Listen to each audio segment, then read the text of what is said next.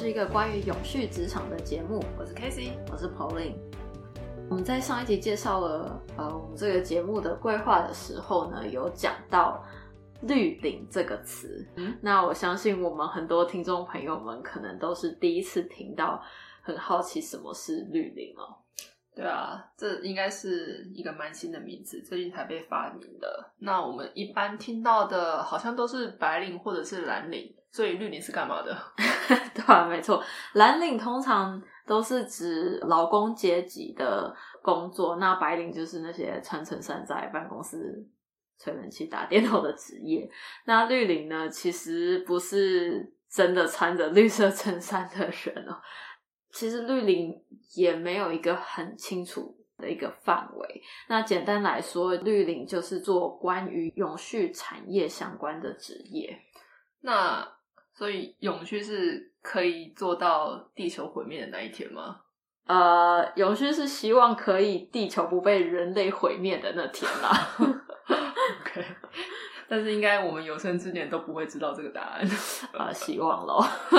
那什么是绿领工作呢？我一开始听到绿领的时候，我在想，我第一个想到的是它应该是跟再生能源有相关的吧？对，它会是其中一个大家最容易直接联想到的绿领职业。以 UN 跟 I O 就是联合国或国际劳动组织，他们有个定义。绿领指的是不管是从事农业、制造业的研发、管理或服务工作的劳动者呢，他们只要是对于环境保护及富裕有重要的影响的职业，这都算是绿领。那这其中可能会包括它是维护生态系统的，或者是生物多样性，或者是呃提高能源及资源效率，进而降低能源消耗，或者是减少废弃物或是污染物的排放，这样子。它这个涵盖的范围也太多了一点了吧对他其实讲跟没讲差不多。OK，为了帮助大家可以更知道绿林到底是在做什么，以下我们会列一些绿林相关的工作。对，那大家最常应该直接联想到的绿领工作，可能就是在学术方面，他们可能是研究人员，或者是像是 PhD 啊、博士啊、博后这些。那他们可能是做技术方面的研发，像是 R&D 等等，或者是做政策方面的。这些人可能有可能是在大学里面教书啊，或者是做研究，或者是在研究机构，像是智库啊，或者是类似像台湾的中研院等等。呃所以研究机构是跟智库是一样的东西吗？呃，算是智库，应该就是一个好像比较好听的 研究机机构的名字，就比较 fancy 这样。OK，那除了学术之外呢，业界比较常听到的，就是大家一开始一定是第一个直觉想到就是工程师。那除了工程师之外，也有技术人员。那只要这些人他们是在我们平常比较常看到的再生能源领域，包含太阳能、风能或是其他再生能源领域的呢，我们都可以把它算在绿领工作人才库里面。但是除了工程师之外呢，在这些公司里面也有会计、采购，或是做市场行销，或是业务的这些人，也都算在绿领人才的范畴里面。那除了这个，就是大家比较知道的再生能源之外呢，现在也有一些跟能源转型相关的新兴产业，例如说电动车啊，或是氢气车、氢能车相关的产业，或者是绿建筑相关的工作。这边要小小帮大家科普一下能源转型是什么东西吼。简单来说呢，能源转型就是我们要从现在的化石燃料，就是这些碳排很高的能源。逐渐的用其他的替代能源，例如说没有碳排的再生能源取代掉了。那为什么需要有能源转型？就是因为气候变迁，我们之前使用的各种能源跟活动所需要的能源呢，造成了非常多的碳排到大气中，然后让这个地球呢变成非常的盖了一个很厚的棉被，导致我们的气候跟以前不太一样。没错，现在台湾夏天最热，应该可以超过四十度吧？对啊，超热的。这个二十年前不会有人想到这天会发生。对啊，就是小时候夏天就二十八度、三十度这样子。哦，对啊。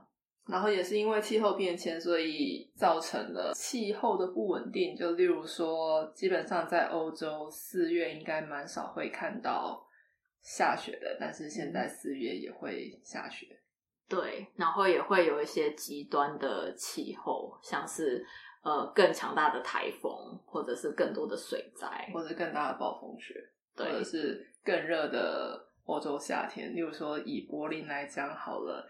基本上呢，夏天应该是很很很 cozy 的，大概二十五度左右。但是呢，这几年夏天通常都会破三十度以上，真的是非常恐怖。而且他们没有冷气，没错。从这点就能看到气候变迁的影响，因为以前夏天是舒服到不太需要冷气的。那我觉得这应该是一个新兴的商机，对，应该在这边卖冷气才对，没错。好啦，那就是扯远了。我们接下来再回来，就是我们想要举几个台湾不太常见的绿领职缺。吼，第一个我们想到的是能源交易员。基本上呢，能源交易员呢，它就是交易能源的。那这个能源呢，在这边主要分成两大类，一个是电，它可以做电的交易，或者是碳的交易。你可以把它想象成，它就有点像是股票交易员一样，只是股票交易员他在做股票，然后能源交易员是在交易电跟碳。那也是因为欧洲特殊的能源市场，然后造成了这个职缺的兴起。除了能源交易员之外呢，另外一个跟能源交易比较相关的是在做电网预测的，可能是分析师或者是研究员。那基本上呢，他们会根据每个电厂的发电量来预测，说哦。在某一个时间、某一个时刻，这个地方的用电量应该要多少？这个又跟天气啊、节庆啊，大家用电的多寡很高。那为什么要有这一个职权？那是因为我们的电网，你可以想象你家外面的电线杆，那些电线杆它对电的传送有一个最高跟最低的限度。那你要怎么样把它维持在这个限度以内？就是这些电网预测的人他们会需要做的工作。除了这个之外呢，我们有看到一个大家听起来很熟悉，可是台湾好像没有这个类似产业的，它叫做能源记者或是能源播报员。那他们主要是有一些媒体公司，他们有提供这个能源产业资讯的服务。我知道台湾有个叫做环境资讯协会嘛，环资，那他们基本上也是有很多的记者在报道气候变迁或是能源相关的东西。所以在欧洲的话，这些记者他们有什么不同？他们会赚钱吗？还是他们也是像是 NGO 这样？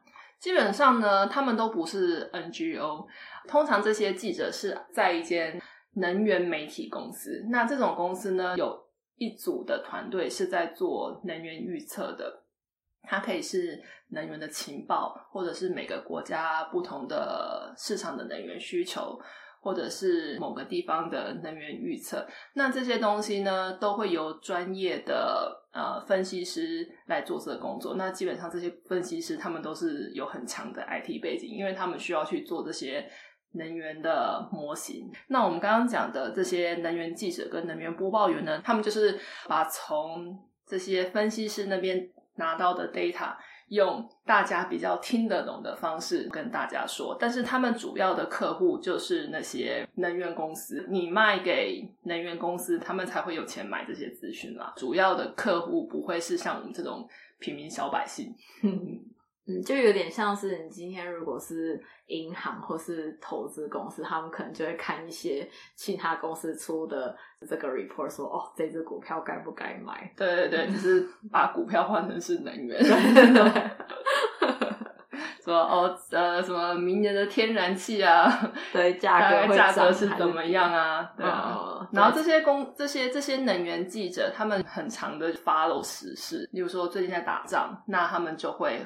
很快的更新，说他们对这些地区方的能源的供给跟需求的趋势有什么变化？这样子，嗯，这应该也有包括他们公司本身也会建模，然后综合给这些 subscriber 一些他们的见解。第一手见解，对对啊。那通常这些 subscriber 都是有付钱的公司啊，对，没错。一般人不会去 花那笔钱去知道这些资讯。对啊，那在这边呢，其实，在欧洲也很常看到一个职缺叫做 sustainability expert，基本上直翻就是永续专家啦。那未来哦，每个公司几乎都会是需要有这样子的一个专家在公司里面。这个是我最近，其实我觉得这是最近才出现的一个，这一两年的，对，这一两年出现的职权。然后你看他就是 job description 写的东西，想说，嗯，到底是谁有这些 这些背景，然后可以去做这些工作的？对，因为其实我是念海洋背景、跟环境还有能源背景出身的，然后那时候我在找工作，几乎不会有 sustainability expert 或者是 specialist 这样子的职缺，嗯大概五年前吧，五六年前这样子。这个职缺真的是这一两年，尤其是疫情爆发之后，突然冒出来非常多的缺。这个之后，我们可以在单独的节目里再讨论为什么会疫情爆发之后有这么多这个缺呢？这其实是跟欧洲他们整体的能源政策走向有关系。他们其实花了很多钱，想要趁这波 COVID 期间让大家产业好好的来转型。嗯但是这个我们现在要讲就就会太长了，所以我们就留到下次讲吧。对，那回到这个 sustainability expert，它就是一个刚刚所说的新兴职权，因为每个公司未来它都必须减碳，这个职缺就会有点变成像是每个公司都有会计一样。因为每个公司它都需要有个人帮他做呃策略啊，或者是减碳方式去分析等等。这个职位最高还可以做到所谓的 CSO Chief Sustainability Officer，基本上就是跟 C level CEO、CFO 这些同等级的学这样子。希望希望我们以后可以找到这么厉害的人让我们访问。对啊，对啊，有认识的话可以帮我们牵线。接下来呢，还有另外一个，就是我现在正在从事的这个产业叫做永续金融。那永续金融我们以后会再慢慢提到。那基本上呢，这个产业也可以是呃绿林产业的一部分。很多你不管是做什么绿色的投资或者是项目，就假如说你今天要盖离岸风力发电厂，或是你要盖呃绿建筑，这些都是需要投资跟金钱嘛。那有一个产业，他们就是专门把这些金金钱金流导向永续项目里面。就是专门发钱的人吗？算也不完全算是发钱的人，看你是哪一方。哦那像欧洲这边就会有一个叫 Green Banks，他们不是真的叫 Green Banks，但是他们就是只投资绿色项目的啊银行。对对对，那其他永续金融可能最常听到就是 ESG 啊，Environmental Social Governance。呃，台湾是翻环境社会公司制。那什么那什么东西？你可以再用一比较简单的一句话来解释什么叫做 ESG 吗？对 ESG，它基本上是一个评比，它它在评比一间公司呢，因为大家其实平常买股票都是看这间公司它的财务啊、嗯等等做的怎么样。那 ESG 是在评比较没有这么具体的东西，像是他可能会评说，哎，这间公司它的环境方面做的怎么样，它的社会方面做的怎么样，那它的公司治理，公司治理可能就是，哎，他这间公司有没有什么贪污啊，或者是他的呃 leadership 女生的比例呀、或者是他们对劳工的制度如何，这都是算在这个 ESG 的评比里面。所以简短来说，一间公司的 ESG 好的话，并不代表说它钱赚的比较多，而是说它是一间把赚钱这个因素不考虑的话，它是一间好的公司。对，没错。哦，OK，、那以前其实我们都是叫 ESG rating。rating 越高的话，它其实是越好的公司。但是因为你很难去评论什么是好，或者是更好，嗯然后什么是坏。所以现在呢，反正都是比较是说 ESG risk rating，就是它的风险的一个评估。所以如果你的评估是越差的话，你的分数是越高的，因为你风险越低，你的分数就越低。哦，是哦，所以不是什么越高越好，是以前是，以前是对，那现在因为更容易评估的是你的风险有多高，嗯所以当你风险高的话，你的分数其实是比较高的。啊，原来那这个这个我们就以后可以专门开一篇来讲这件事情，这样子。那永续金融里面呢，也包括了像是绿色债券相关的工作，这以后也可以跟 ESG 并入一起讲。那我记得 Polly，你之前是在智库工作嘛，然后我听说你们里面除了那些研究员之外，还有很多律师。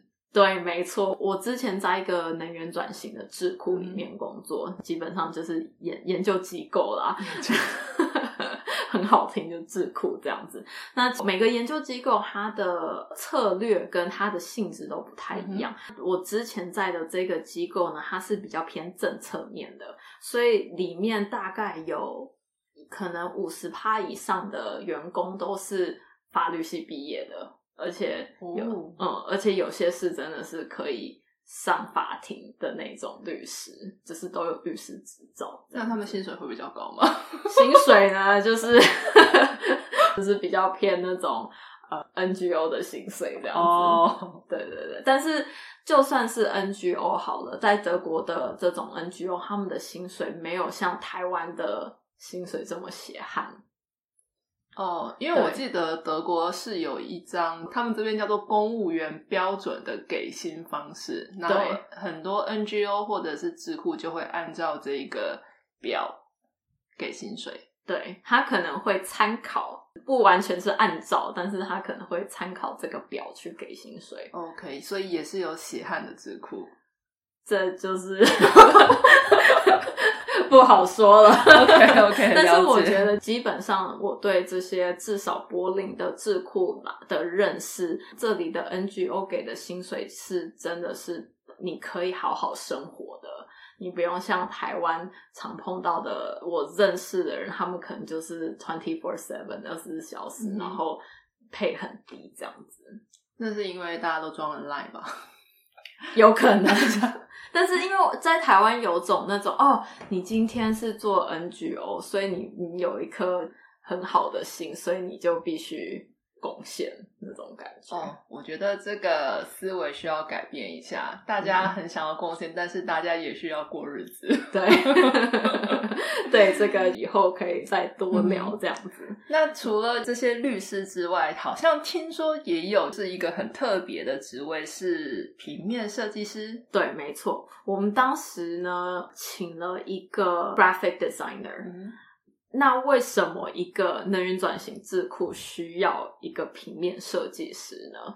因为呢，我们其实做了非常多的计划，可能是德国计划或者是欧盟的计划，就是有点像是台湾的国科会，对国科会计划哦这样子。所以是要写很多报告。很多 proposal 跟 报告。那当你做完一个 project，或者你在做 project 过程中，你总是要让其他人了解你这个 project 在做什么嘛？你总不可能今天做完这个 project，哦，你交了一个三百页的报告，但是老实说，谁会去看？我觉得就是连 IPCCC 这种很知名的报告，大家都不一定会去看，更何况这种智库的 project，我都只看最前面跟最后面。然后 executive summary，对啊，可是即使是就是那个 summary，有时候它可能也会二三十页对，啊，这应该就不是 summary。很多欧盟出的报告都这样，好不好？对啊，对啊，反正呢，呃，我们那时候会请一个平面设计师，是因为我们发现说，连我们自己也都不一定会想去碰那个报告，因为报告两三百页，没有人想要去碰，更何况一般人这样子。所以我们想要透过图像的方式，让一般人都可以很快速的了解这个 project 在做什么，然后引起他们的兴趣。所以是要把东西画出来。对，这个到时候我们会再多讲，但基本上呢，就是会把像是有一两个呃呃例子，就是我们最后有一个 project 呢，我们就做了一个很大的海报。嗯那这个海报基本上就是这个 project 的 summary，它就是一个很大的图，讲这个 project 在做什么哦这样子。那这个海报也是要交给欧盟吗？这个是后来再加进去，但是每一个这种计划，他都会说哦，我们可能每一季或是每到哪一个 milestone 的时候，我们就会说，哎，我们这时候的产出是什么？我们可能是哦一个什么期中报告，或者是一个 workshop，嗯或者是有个 seminar 或什么之类的。嗯那这个 poster，我们之后新的 projects 里面，我们都会把它变成一个其中的 deliverable，要交给欧盟的。哦，嗯，但这个就非常的有趣，因为很少其他智库在做这件事情。但是我觉得一一旦有人开始做，接下来就是大家都会跟进。对，但是我觉得还不错，因为其实能源转型这个东西，它不是说只有政府做就好了，这是政府、企业跟一般公民、一般人民都需要参与，才有办法真的做这个能源转型。因为每个人做任何事情都有摊牌，嗯对吧？你今天就只是坐在那边看电视，也有摊牌，对，所以所以就我们就觉得，哦，那我们应该也让一般人都可以很轻易的了解跟参与，所以那时候才呃透过这样子的方式，让人员转型更吸引人，这样子。但是我觉得这些 designer 应该不会有这么专业的背景，让他们可以哦看报告，然后马上画出来，所以这应该其中有磨合啊。对，没错。其实我那时候就是扮演一个角色，因为我有这些比较技术性或者比较专业的背景。那我的角色就是把这些专业知识转换成一个平面设计师听得懂的语言。哦对，OK，好，就这样子。我们之后还会再开一集来好好的聊一下你怎么跟这些平面设计师沟通。对，我们先卖个关子。先卖个关子。OK，好啊，那以上就是我们目前可以想得到的绿领职缺。不过我相信这个应该会持续增加啦。如果有发现新的职缺的话，再分享给大家。之后我们会陆续访问在欧洲绿领的工作人才，让大家了解不同绿领职缺。嗯，没错。那 Pauline 还有什么要补充的吗？嗯，没有，我很期待访问这些绿林相关的人才，然后 CSO 吗？